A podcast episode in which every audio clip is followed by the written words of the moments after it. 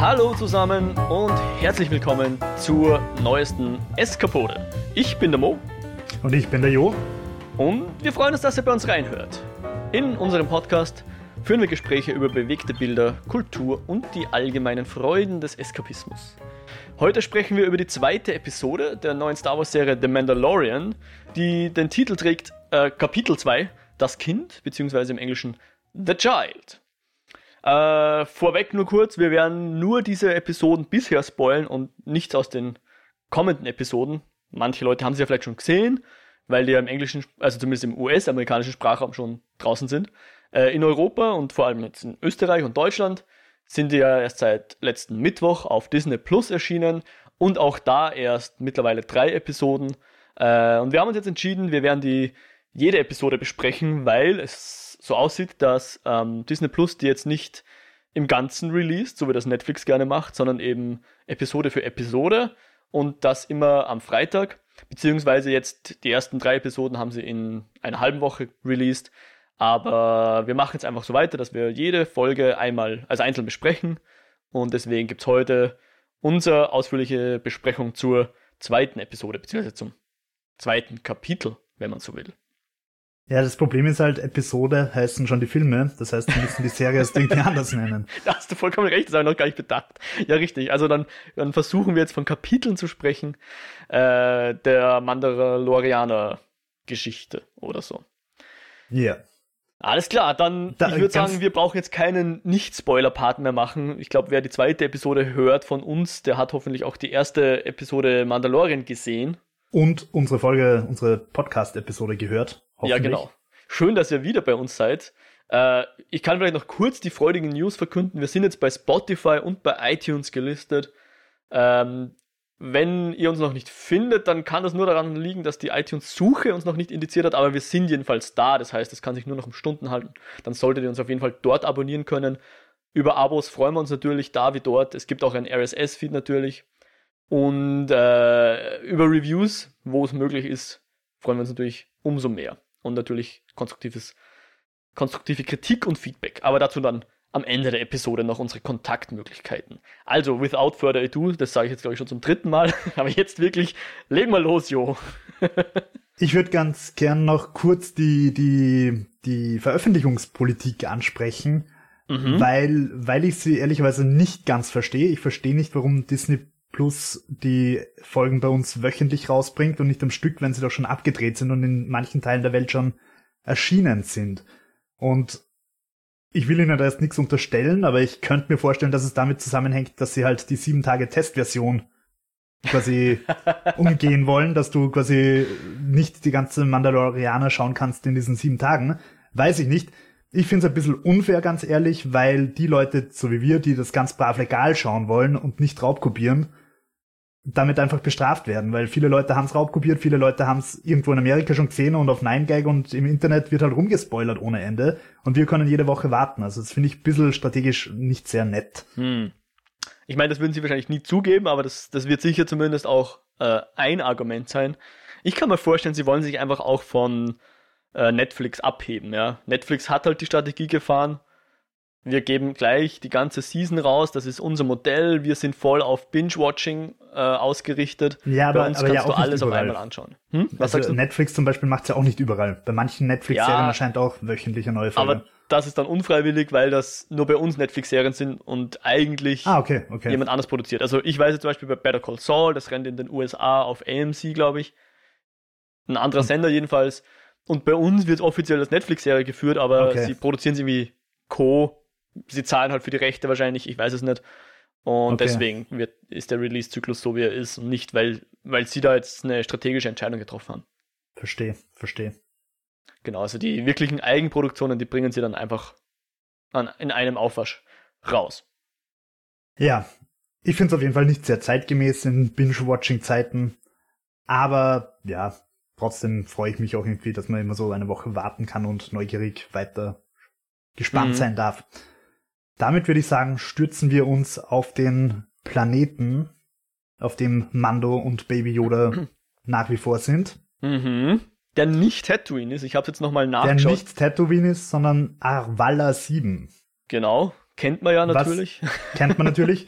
Also generell finde ich es ganz spannend, ich dass viele... Ich persönlich bevorzuge natürlich Avala 5, aber okay, da hat jeder seinen eigenen Favorite. ja, ja, es ist, Avala 5 ist definitiv gemütlicher, aber ja. Ähm, ich finde es ganz spannend, dass relativ viele Sachen beim Mandalorian, wenn man googelt und sich rein nerdet, durchaus Namen hat oder, oder sich finden lässt. Mhm. Aber in der Serie wird es nicht erwähnt. Also mhm. soweit ich mich erinnere, kommt der Name nicht vor. Aber gut, es ist nicht Tatooine, es ist Arvala 7. Ja. Und dieser Tatooine-ähnliche Arvala 7, dort hocken Mando und Baby Yoda und sie gehen durch so eine Schlucht. Mando ist aufmerksam, schaut nach links, nach rechts. Baby Yoda ist wieder mal einfach umwerfend süß und ganz ehrlich, das war der Moment, wo ich mich in ihn verliebt habe. Anfang Staffel, äh, Folge 2, wo er einfach da so lieb aus diesem Wiegenteil rausguckt und einfach cute ist. Umwerfend. Ja. Kann ich nicht da viel zu sagen, ja. Aber nur ganz kurz, Baby Yoda, wir wissen, dass er nicht Baby Yoda ist aber es hat sich eingebürgert, ihn so zu nennen, weil man weiß nicht, welche Spezies dieses Ding ist. Man weiß auch nicht, wer es wirklich ist. Also zumindest wir wissen es noch nicht. Vielleicht Leute, die die Folge 8 schon gesehen haben. Wir wissen es nicht. Wir sagen jetzt einfach der Einfachheit halber Baby Yoda. Und ich hoffe, ihr kennt euch aus, was wir meinen. Das kleine grüne 50-jährige Baby. ähm, ja. Und in diesen Schluchten, also wir erinnern uns in der letzten Folge, ist er auf diesem Blurb da über die Schluchten hinweg gehüpft und jetzt muss er durch die Schluchten zurückgehen. Und auch da lauern sofort Kopfgeldjäger, die ihn angreifen, weil sie selber scharf auf, auf das Kopfgeld von Baby Yoda wahrscheinlich sind. Das sind Aber übrigens diese Echsenmenschen, von denen ich letztes Mal geredet habe, wo ich den Namen nicht kenne. Das ja, sind Trandoshana, genau. weiß ich jetzt, habe ich nachgeschaut. Oder kam es vor? Ich weiß es nicht. Nein, äh, ich glaube nicht, aber. Und ich glaube, die kannte man schon aus irgendeinem Spiel oder Extended Universe Ding, aber ist natürlich, nachdem es jetzt alles nicht mehr Kanon ist, wer weiß das schon so genau. Unter anderem, glaube ich, kommen sie in Empire Strikes Back vor, als Darth Vader die ganzen Kopfgeldjäger, wo dann auch Boba Fett dabei ist, zu sich ruft. Da ist, glaube ich, einer von mm, denen das dabei. Das kann gut sein. Okay, ja, alles klar. Ähm, ja, und nachdem er die bezwungen hat, relativ problemlos, kommen sie zurück zur Razor Crest. Oder hm dem, was davon übrig ist? ja, relativ problemlos würde ich jetzt sogar nicht sagen, weil äh, der Mando hatte tatsächlich einen, einen, einen tiefen Schnitt im, im, im Arm zumindest davon getragen. Mhm, ja, stimmt, ja. Und der ist auch noch sogar wichtig, weil Baby Yoda möchte ihm da helfen. Also er, er krabbelt über Wege, die wir nicht wissen, immer aus seinem Wagel raus und steht dann noch einmal vor ihm und streckt so die Hand aus. Und äh, Spoiler für Episode 9, wir wissen jetzt, dass Machtheilung möglich ist. Und Baby Yoda versucht hier, glaube ich, Machtheilung zu machen, aber Mando lässt ihn nicht. Tragt ihn immer wieder zurück ins Wagel und macht dann irgendwann das Wagel zu. Aber zu dem Zeitpunkt wusste man eigentlich noch nicht, dass der die Macht kann. Später in der Folge kommt es mhm. vor. Aber hier ja. sehen wir es, oder zumindest ist es mein Eindruck, er versucht hier den Mando zu heilen, oder?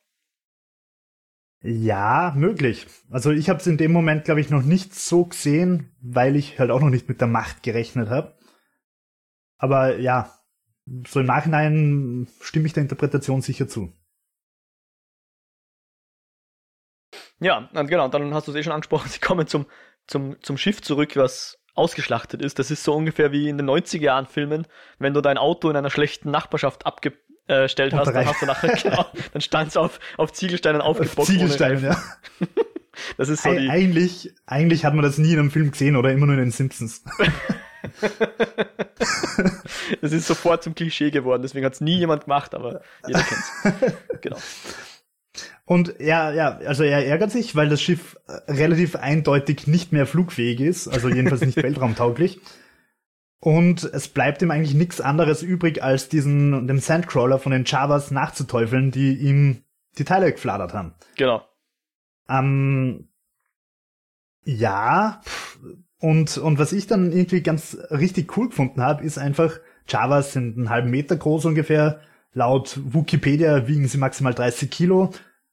Sie sind keine große Bedrohung. Aber sie schaffen es trotzdem, einen berüchtigten Kopfgeleger wie den Mandalorianer einfach auf Trab zu halten. Sie leisten erbitterten Widerstand, schmeißen mit Schrott nach ihm, schießen mit ihren kleinen Elektroschockern auf ihn und er hat richtig große Mühe, dass er da irgendwie in den Sandcrawler reinkommt.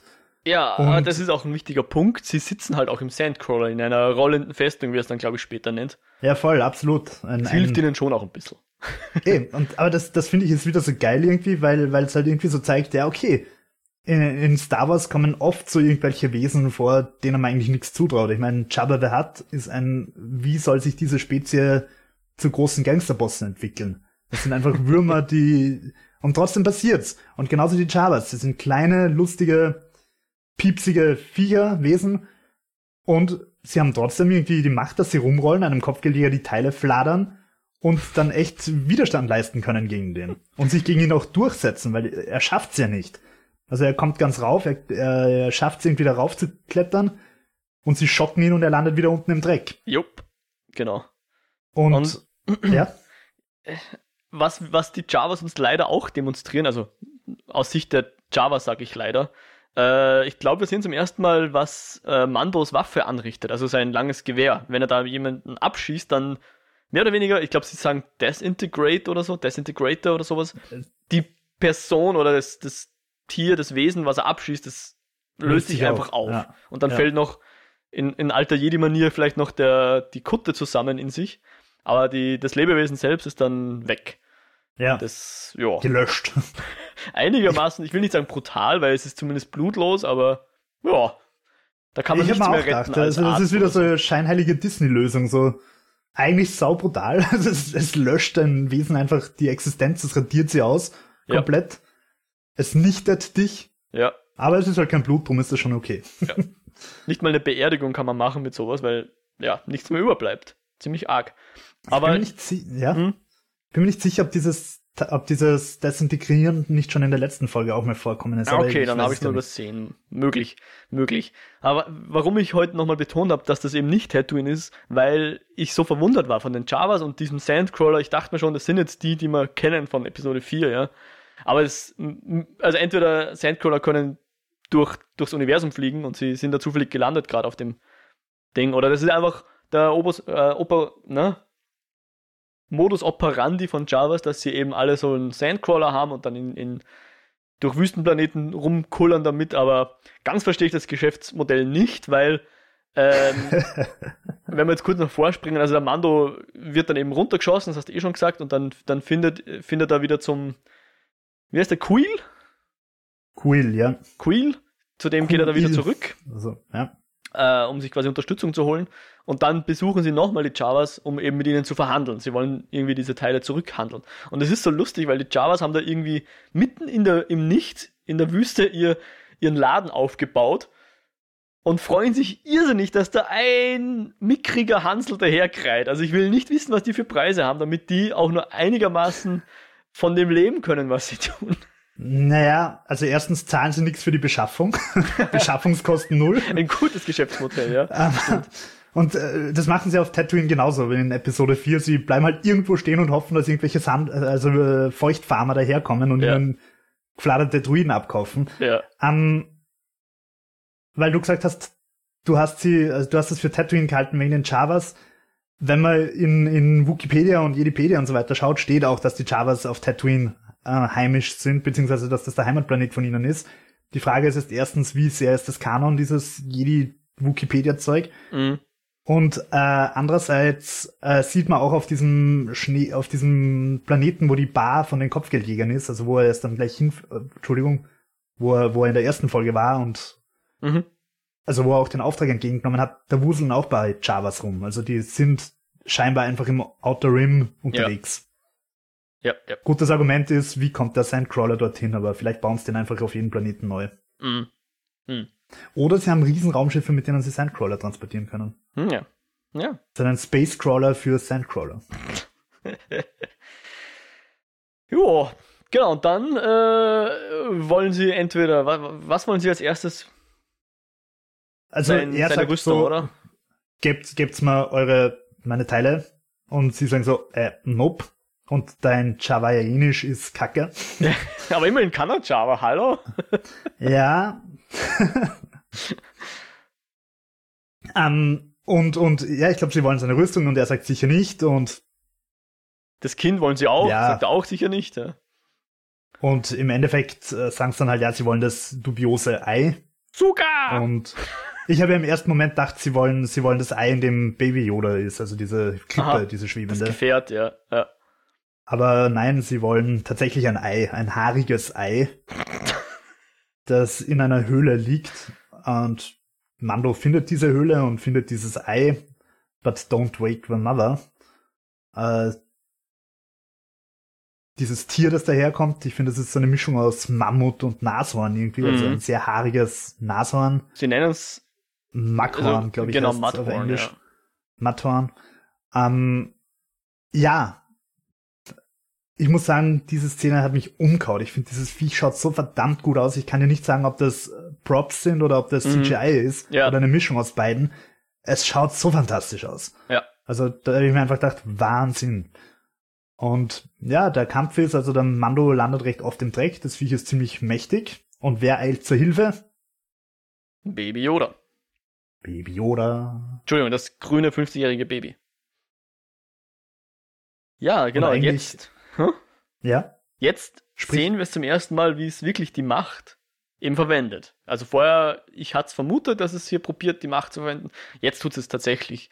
Es hebt dieses Riesenviech hoch, wobei natürlich, wie wir ja wissen aus Episode 5, die Größe tut nichts zur Sache, ob man etwas schwer oder leicht heben kann, aber so oder so, es ist anstrengend fürs Baby und es, es verschafft quasi dem, ähm, dem Mando hier eine Möglichkeit, sich nochmal äh, zu sammeln und zum letzten Schlag anzusetzen, bevor dann das Baby quasi ohnmächtig umfällt vor lauter Erschöpfung.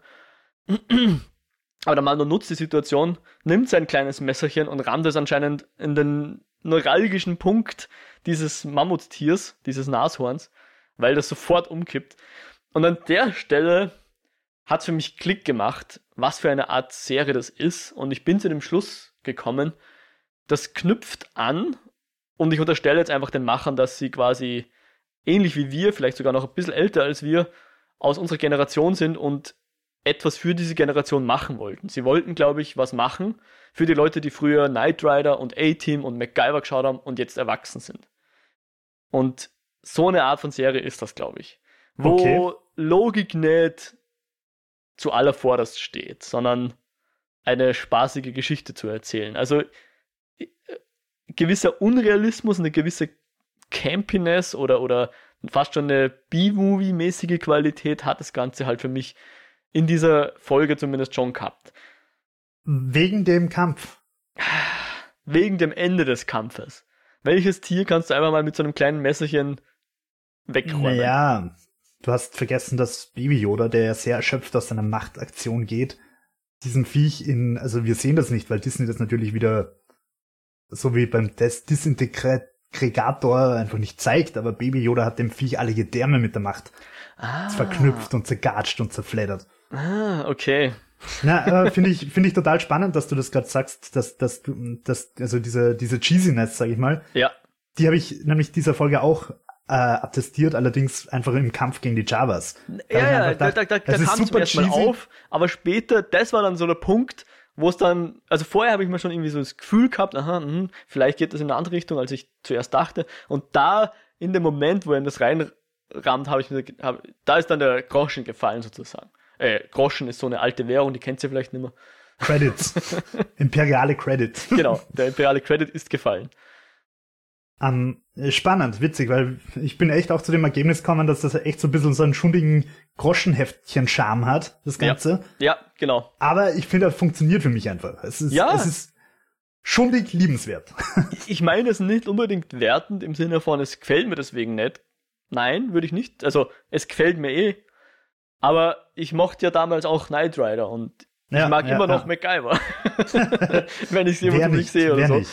Ähm, wir kommen um, später noch zu einer Szene, die genau in dieses Schema reinpasst, aber ich möchte es nicht vorspringen. Genau, also das Nashorn-Tier fällt um.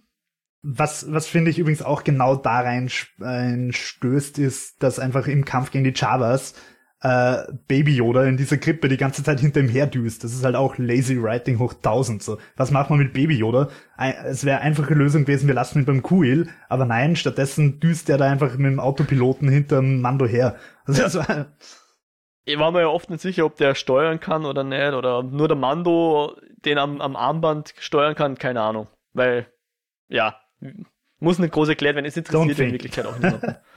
Genauso wie, wie wir keine Ahnung haben, wie der aus dem Wagen rauskommt. Aber ja. Genau, und jedenfalls schafft er dann, dieses Tier zu erledigen mit Hilfe von vom Baby. Ja. Und äh, ja, dann ist die Folge im Prinzip eh aus. Sie gehen nach Hause. Nee, sie Äh, nehmen auf jeden Fall das Ei mit, ja. Sie nehmen das, ah, genau, sie nehmen das Ei mit.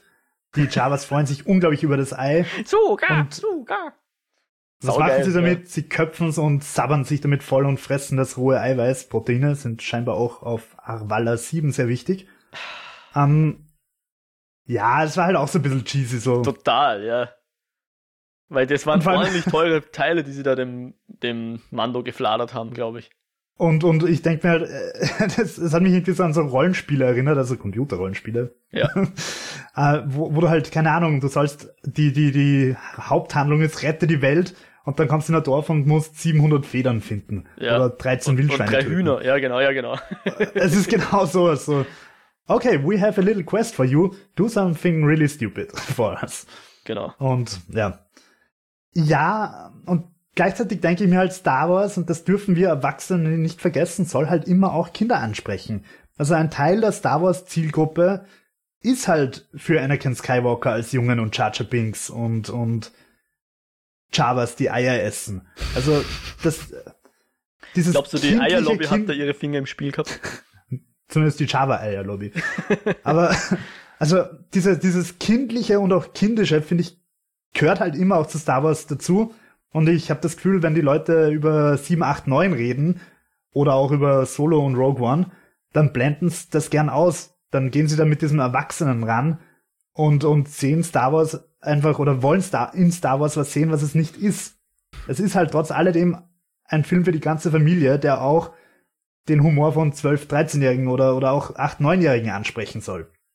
Ich musste zustimmen bei 7, 8, 9, aber ich, ich, ich dachte halt, oder für mich persönlich ist es immer noch so, dass diese Anthologies eben ein bisschen rausfallen dürfen. Und ich glaube, Rogue One tut das auch. Solo weniger, aber Rogue One ist, finde ich, einer der wenigen Star Wars-Filme, der eben ohne diesen Cheesiness oder mit wenig Cheesiness daherkommt. Bisschen- Ja, wobei dieser, dieser Druide ist schon auch wieder ein bisschen cheesy und, und, und auch der, Ja, aber nicht für Kinder. Der ist, der ist lustig, aber definitiv Erwachsenenhumor von wegen ja, stimmt. Aufstand Ich mein- der Roboter und so weiter. Aber Rogue One, da hast schon recht, der ist halt ganz klar an Leute gerichtet, die Episode 3 und, und 4 kennen. Ich meine, meinem sechsjährigen Kind würde ich auch keinen Film zeigen, wo ich von vornherein weiß, dass alle sterben werden. Ja. Ja, wahrscheinlich. Ähm, Habe ich jetzt Rogue One gespoilert? Naja. Ja. Gut, die essen das Ei, es ist sehr cheesy. Und danach geht er mit den frisch gewonnenen Teilen zurück zu seinem Schiff und es kommt zu einer Montage. Und zwar einer doppelten Montage. Ja, Nämlich er montiert die Teile und es ist auch so eine klassische 80er Jahre Filmmontage, wo man halt sieht, wie er die Teile montiert. genau. A-Team lässt grüßen. Dede, dede, dede. Und. Ja, Das finde ich auch immer wieder so schön im Star Wars Universum. Also diese ganzen Star Wars Raumschiffe sind alle so wie so VW Käfer. Die kann einfach ein Mann, der irgendwo auf Dagobah abstürzt, kann die einfach im Alleingang reparieren. Und so ist es halt auch beim Mando. Die Razor Crest ist doch relativ groß, aber Leiter oder so braucht er nicht. Kann er alles relativ easy reparieren. ja, genau. Er braucht doch keinen Astromech-Druiden. Geht alles. Super. Nicht so wie Ja. bei den modernen Autos, wo man in die Werkstatt muss, wenn der Scheinwerfer kaputt ist. Das ist alles noch richtig gute. Nur weil irgendwo ein Lampchen leuchtet, genau. Äh, du hast mich ja letztes Mal gefragt, ob mir sein Schiff gefällt. Ich muss sagen, in dieser Folge hat es mir besser gefallen. Ich weiß nicht, ob das das Zwielicht war von dem Eisplaneten, aber diesmal hat es so schön geglänzt und ich konnte die Ästhetik ein bisschen mehr wertschätzen. Die haben nämlich, kommt mir vor, so ein bisschen sich bedient an den äh, 40er Jahre Kampfbombern, so diese, Ja, diese voll, metallischen voll. Verkleidungen mit diesen komischen äh, Cockpit, mit diesen Ja, Rippen drauf und so. Das schaut alles so aus wie so ein richtig schwerer Bomber aus den 40ern, der im Zweiten Weltkrieg irgendwie rumgeflogen ist. Ja, voll, so Hatte was- B16, B25, voll. Genau, hatte was Martialisches. Gefällt mir jetzt schon. Es ist noch nicht so richtig ikonisch, aber es ist zumindest das Material ist etwas, was man im Star Wars-Universum noch nicht so oft gesehen hat für ein ähm, Raumschiff. Ich meine, es erinnert ein bisschen an den, an den Naboo-Flieger, mit dem die Partner damals rumge... Voll, ja. Also es wird definitiv die, die 1, 2, 3 Ästhetik. Wieder genau, auf aufgegriffen. Fall, ja. Genau. Wobei natürlich der Naboo-Flitzer war natürlich in Chrom und das ist jetzt irgendwie so ein Stahl oder frag mich nicht, ich bin kein Metallspezialist, aber äh, konnte ich hier ein bisschen mehr wertschätzen. Also hat mir da doch schon gefallen, ja. Äh, ich finde, sie ist auch ikonisch. Also du wirst dieses Schiff weiterhin, wenn du das als Lego siehst, wenn du das auf irgendeinem Bild siehst, wirst du immer wissen, das ist das Schiff vom, mhm. vom Mando. Ich, ich bin mir noch nicht sicher, ob es so zum Charakter passt, weil es irgendwie so klobig ist. Ich glaube, dass da irgendwie was, ich meine, die Slave One von Boba Fett ist einfach viel schnittiger. Jo, die ist halt saugeil, und, ja. Und, äh, aber ja, ich kann auch damit leben. Ich kann es auch vor allem nicht ändern. Also, ähm, mich würde einfach, ich hoffe, dass einfach noch ein Artbook oder so erscheint, weil mich einfach wirklich interessieren wird, was für Designentscheidungen da dahinter stecken. Mhm. Ja, oder vielleicht, ich meine, Disney Plus hat diese Kategorie Extras, aber da ist bis jetzt nur ein Trailer, glaube ich, drin oder so. Ja. Ich hoffe halt, dass sie da noch was nachliefern. Das, wenn, wenn Disney Plus die Streamingdienste voranbringen will, dann sollen sie bitte was in die Richtung machen, dass wieder mehr Extras kommen, weil in Zeiten von VHS hast du irgendwie noch am Ende hinten dran gehabt noch die Extras und bei Blu-rays und DVDs sowieso, da hast du ein Kapitel gehabt mit Extras.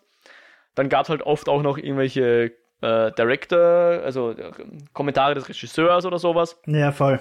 Die man irgendwie angeschaut hat, aber ich meine, Herr der Ringe kommt ja ungefähr einmal im Jahr neu raus und jedes Mal sind 15 Stunden neues Bonusmaterial dabei. naja, nein. ich glaube, ich glaub, es gibt von Herr der Ringe weniger Fassungen als von Star Wars. Und ich rede jetzt nur von Star Wars 4, also. naja. Ähm, naja, ich wollte nur auf die Fülle des Bonusmaterials hinweisen. Ah ja. Ach, das, okay, das schon, ja. Ähm, ja. Und dann ist die Folge, also die beiden springen ins, ins Raumschiff. Kuil sagt nochmal seinen Spruch. Äh, I have spoken, glaube ich. Und sie düsen gegen Galaxie.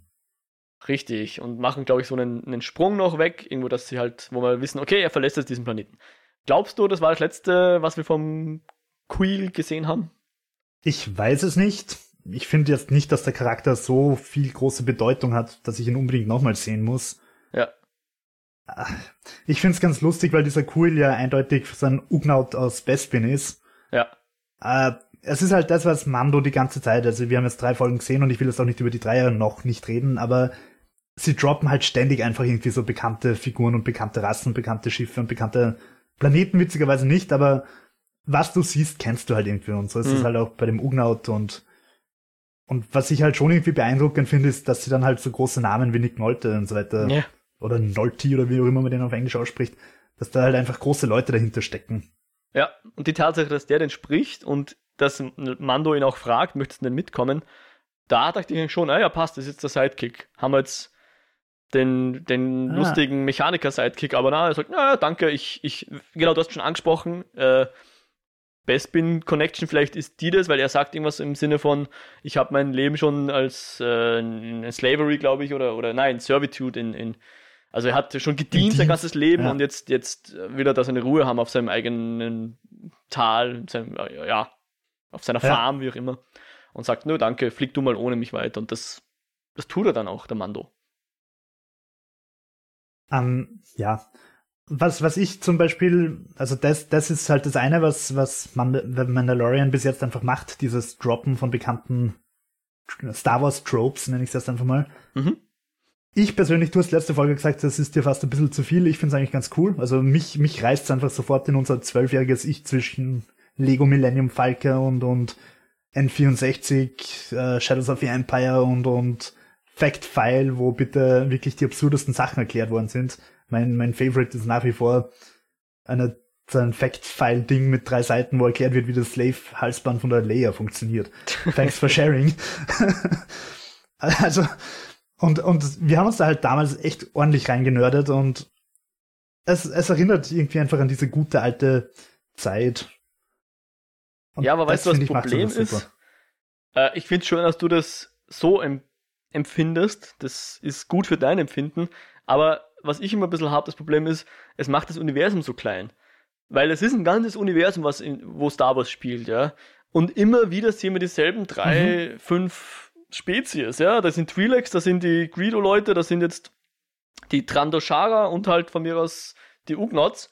Und sehr wenig Neues. Da hat man das Gefühl, okay, man hast einen Planet gesehen, hast eh alle gesehen und das macht so klein, ja? weil die nicht, du hast nie dieses Gefühl, du kommst wohin Und dort ist alles komplett anders, als du das jemals wo gesehen hast. Ich meine, das ist Star Wars nicht, ja, schon klar. Aber deswegen finde ich es halt so wichtig, dass man die Balance schlägt. Ich sage nicht, dass alles neu sein muss, aber ich fände es gut, wenn sie den, den, wie soll man sagen, den Regler in ein bisschen, bisschen mehr Neues reinmischen würden, als jetzt fast 80 Prozent äh, bereits. Fanservice. Genau, Fanservice und bereits Bekanntes zu sehen.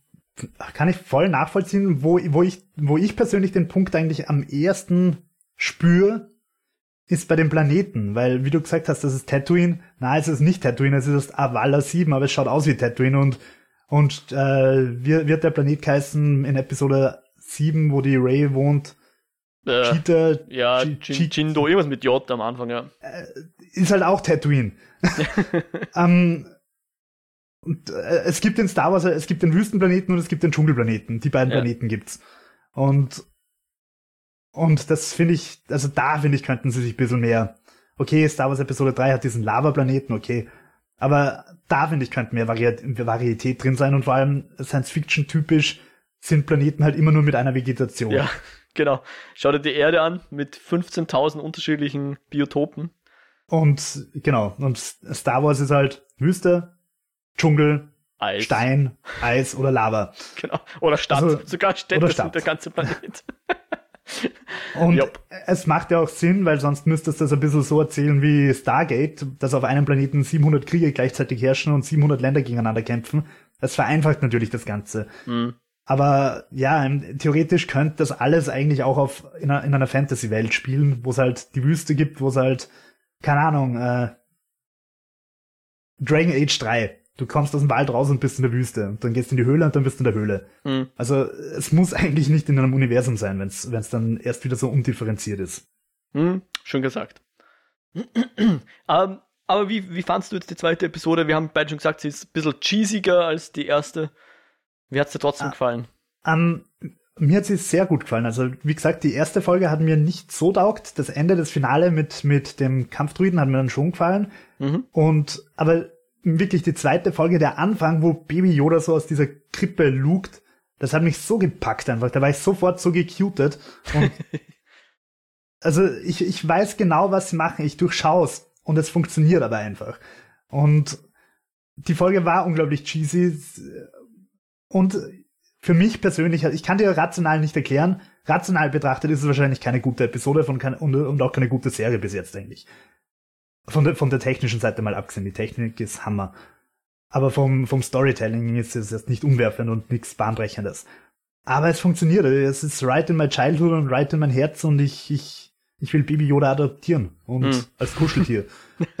und also für mich hat die Folge super funktioniert und was ich auch noch positiv erwähnen möchte, ist, und da halten sie sich jetzt schon ein bisschen an Netflix, dass sie die Runtime einfach variieren. Also die Folge hat halt einfach nur 33 Minuten und ich finde, in der Folge passt das. Also du hättest nichts länger erzählen müssen. Die ist genau so lang, wie sie sein soll. Hm. Also sie ist, glaube ich, knappe sieben Minuten kürzer als die, als die erste Folge. Und, und keine Ahnung, man hätte es natürlich irgendwie auch auf die 45 Minuten, die üblich sind für Serien, strecken können. Man hätte die beiden noch länger durch die Schluchten spazieren lassen können. Man hätte die Kämpfe noch länger machen können. Man hätte noch irgendeinen blöden Dialog mit, mit Kuil einbauen können. Aber ich finde, von der Erzählzeit ist die Folge perfekt gestrafft. Und Mhm. das kannst du natürlich machen, wenn du als äh, Video on Demand veröffentlichst, weil du halt nicht für Werbeblöcke planen musst. Du musst nicht Viertelstunde Werbung, Ja. Viertelstunde Werbung planen. Netflix hat's vorgemacht und sie haben das da auch gemacht und das finde ich, ist, funktioniert super. Ja, schön. Was auch gut funktioniert, finde ich, waren die Kämpfe. Fand ich besser als in der ersten. Also gerade, Ja. es ist so ein Steckenpferd, mich drüber aufzuregen, wenn eine Person gegen viele kämpft und das nur über Kameraarbeit auch nur irgendwie möglich ist. Also, ich erkläre es nochmal kurz. Ich nenne es immer das Batman-Problem, weil selbst der Christopher Nolan, den ich sehr schätze, also wer mich kennt, weiß, dass ich fast sowas wie ein Fanboy bin, im, vor allem im dritten Batman, das Problem gehabt hat, dass der Batman in der Mitte steht, rundherum stehen lauter Typen mit, mit äh, Pistolen und Gewehren und, Und einer nach dem anderen geht zu ihm und lässt sich verprügeln. Und dann hast du, framest du das natürlich mit der Kamera so, dass man immer nur den Batman und den einen äh, Bösewicht einfängt, den er gerade verprügelt.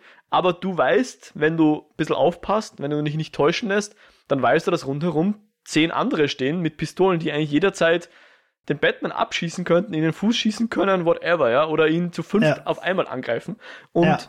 das haben sie gut gemacht hier, also das haben sie vermieden. Dieser, dieser Angriff in der Schlucht mit diesen anderen Kopfgeldjägern, da hat man das Gefühl gehabt, der, äh, es waren jetzt nur drei oder vier, glaube ich, aber trotzdem, man hat das Gefühl gehabt, der, der Kampf ist einigermaßen gut Plausibel. inszeniert. Plausibel, Okay. genau. Dass er da auch Ja. wieder rauskommt. Auch bei den Was, Javas.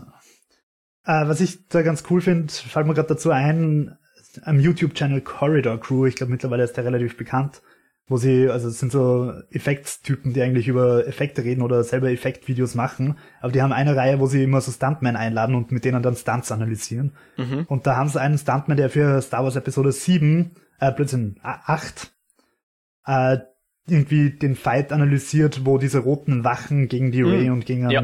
Sehr cooler gegen Fight. ähm, Ben. Kylo? Ja, äh, Ja. Gegen, äh, gegen einen Kylo kämpfen, ja. Und nachdem ich das gesehen habe, muss ich sagen, habe ich den Fight nimmer so cool gefunden. weil sie den ziemlich auseinandernehmen. Weil es eben genau das ist, was du gerade gesagt hast. Ja. Ray und Kylo fuchteln cool rum und kämpfen spektakulär gegen einen, während alle anderen im Hintergrund stehen und halt irgendwie so rumfuchteln und, und das Schwert schwingen und so weiter, Ja, ja, und damit sie sich halt bewegen, machen. damit sie nicht freezen. Ja. Und teilweise auch ins Nichts fallen. Also teilweise stürzen die, ohne dass irgendeine Kampfhandlung mit Ray oder, oder Kylo stattfindet. und da ist mir das das erste Mal richtig bewusst geworden. Und ich meine, keine Ahnung. Ich finde, wenn du Kämpfe halt schnell schneidest, wie du es jetzt gesagt hast, dass die Kamera einfach so ranzoomt, dass du nicht siehst, was die anderen machen, dann ist das halt immer so ein bisschen cheap, weil vor allem in einer Zeit, wo Filme wie The Raid oder, oder Atomic Blonde oder so oder John Wick existieren, da erwarte erwart ich einfach, dass Kämpfe durchaus auch geiler inszeniert sein können. Mhm. Ja. Jap, jap, jap. Wenn So. wir noch kurz, ja, Na, sag, was? Äh, ich wollte noch kurz so als Background dazu sagen, die Folge ist gedreht worden, also Regie hat geführt der Rick Fumichiwa.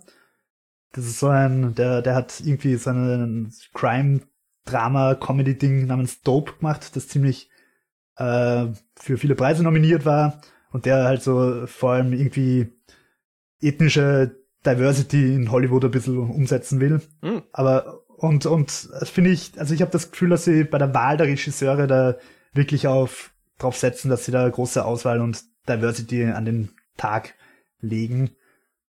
Äh, finde ich ganz spannend, das einfach zu beobachten. Mhm. Geschrieben hat die Folge natürlich wieder John Favreau. Ähm, und was ich noch ganz lustig finde, weil ich es ein bisschen gegoogelt habe, die Sprache der Javas, Ja. die ja in der Folge durchaus öfter mal vorkommt. ja, die auch wiedererkennbar ist, ja. Genau, die ist Okay. wieder erkennbar, Ja. weil für Episode 4 A New Hope damals der Sounddesigner, ein gewisser Ben Bird mit 2T, Burt, ähm, der hat irgendwie die Sprache so ein bisschen entwickelt und hat sich halt an, an afrikanischen Sprachen entwickelt, äh, orientiert und vor allem an Zulu. Mhm. Ähm, hat dann irgendwie die amerikanischen Sch Schauspieler dieses Zulu ein bisschen sprechen lassen und das dann auch ein bisschen gepitcht und rauf und runter dreht. Mhm. Und es gibt halt ein paar so Phrasen, die tatsächlich in ja Javaese, Javaese existieren. Mhm. Es ist sicher nicht so komplex wie jetzt zum Beispiel die Sprache in Avatar oder in High Valyrian oder Elbisch oder Klingonisch. Mhm. Aber es gibt halt tatsächlich ein paar so Phrasen aus Java. Und lustig ist, dass bei allen Quellen, die ich gefunden habe, immer betont wird, dass die Zahl 7 nicht existiert. Also die, die Javas, die javaesische, javaesische Arithmetik funktioniert ohne der Zahl 7. Okay, gut zu wissen. Das habe ich natürlich ganz amüsant gefunden. Passt. Ja, das wäre, ich, ich habe alles gesagt zu der Folge, was ich zu der Folge sagen kann und will. Danke, Jo, für deinen Beitrag. ich, ich kann sogar ein Java-Wort, das ist das Wort für Ei. Zucker, Zucker, Zucker. Genau. Dein, dein Javaese ist gut. Danke, also, soweit danke. ich das beurteilen kann. Besser als das vom Mando, meinst du? Auf jeden Fall. Na, in dem Sinne können wir dann, glaube ich, auch einen Deckel drauf packen auf diese Episode, auf diese Eskapode. Das war's für heute. Wir hoffen, euch hat's gefallen. Wir hoffen natürlich, dass ihr auch in Zukunft wieder reinhört. Wenn ihr jetzt Fragen und natürlich auch Feedback, vor allem ja, konstruktives Feedback, was wir besser machen können, was euch gefallen hat, was euch gefällt, was ihr gerne sehen würdet, hören würdet, meine ich. Wenn ihr irgendwas habt, was ihr uns mitteilen wollt, dann schreibt uns gerne eine Mail. Das ist möglich unter eskapoden.kinofilme.com oder hinterlasst uns einen Kommentar auf der Website. Die Website ist kinofilme.com slash eskapoden, da findet ihr immer die neuesten Beiträge. Ihr könnt uns auch auf Twitter schreiben und natürlich gerne folgen. Das ist eskapoden. Und wie anfangs schon angekündigt, ihr findet uns jetzt bei äh, Spotify, bei Apple Podcasts unter anderem. Natürlich den RSS-Feed gibt's. Äh, zum Beispiel auch und, äh, im, im, Beitrag gibt es ja immer einen Knopf, wo man auch abonnieren kann. Das sollte dann auch in eurer App, wenn ihr das auf Mobile aufmacht, äh, gleich euren Podcatcher anwerfen, wenn das so funktioniert, wie ich das gerne hätte. Weil, wenn nicht, dann gebt mir Bescheid, dann versuche ich das hinzukriegen. Ähm, und wenn möglich, in der Plattform eurer Wahl natürlich ein Abo dalassen und auch ein Review. Wir würden uns irrsinnig freuen. Jo, wo findet man denn sonst deine anderen Eskapaden, abseits der Eskapoden? Äh, momentan bin ich relativ inaktiv, was Eskapaden betrifft, weil ich eigentlich meine Masterarbeit machen sollte. Aber ich schreibe derzeit auch Recaps slash Reviews mit den meisten Dingen, die ich auch da jetzt preisgegeben habe, für kinofilme.com, nämlich eben zu Mandalorian. Nerd mich da auch mehr rein, als mir gut tut, wenn ich ganz ehrlich bin. Oder deiner Masterarbeit gut tut. Ja, das, das ist ja genau das Eskapistische, um das es bei uns geht. Ja. Man sollte eigentlich Masterarbeit schreiben, aber stattdessen liest man auf Wikipedia über die Sprache und die Arithmetik der Javas. Ansonsten freue ich mich gern über äh, Nachrichten auf Twitter unter WhiteRabbit360. Ähm, ja, prinzipiell, wenn ihr mich findet, könnt ihr auch gerne auf Facebook was da lassen. Ähm, ja. Cool. Ich freue mich, wenn ihr uns abonniert, wenn ihr uns lauscht und uns kommentiert. Und wir kriegen tatsächlich auch Feedback, mhm. dass wir auch durchaus besprechen, ob wir, also in welcher Form wir das integrieren oder auch nicht genau. integrieren. Also, ja. Aber wir ignorieren es nicht, so viel steht fest. Genau. ja, wer mich jetzt noch direkt ansprechen will, macht das am besten auf Twitter unter @modriac, das ist Modriac mit einem C wie Cs am Ende. Wer mehr von mir hören möchte, der darf gerne mal in den Lichtspielcast reinhorchen. Der, die ein oder andere kennt ihn vielleicht noch. Das war, da war früher unser Frühstück in Westeros immer gehostet in dem Feed. Ähm, äh, und ist auch auf kinofilme.com zu finden. Ja, ich würde sagen, wir hören uns da draußen bald wieder und die nächste Episode kommt bald, weil die dritte Episode ja schon draußen äh, erschienen ist und wir auch gleich mal eine Episode dazu aufnehmen werden, also eine Eskapode aufnehmen wollen. Also sage ich jetzt einfach mal bis bald, wir hören uns. Ciao, ciao. Ciao, ciao.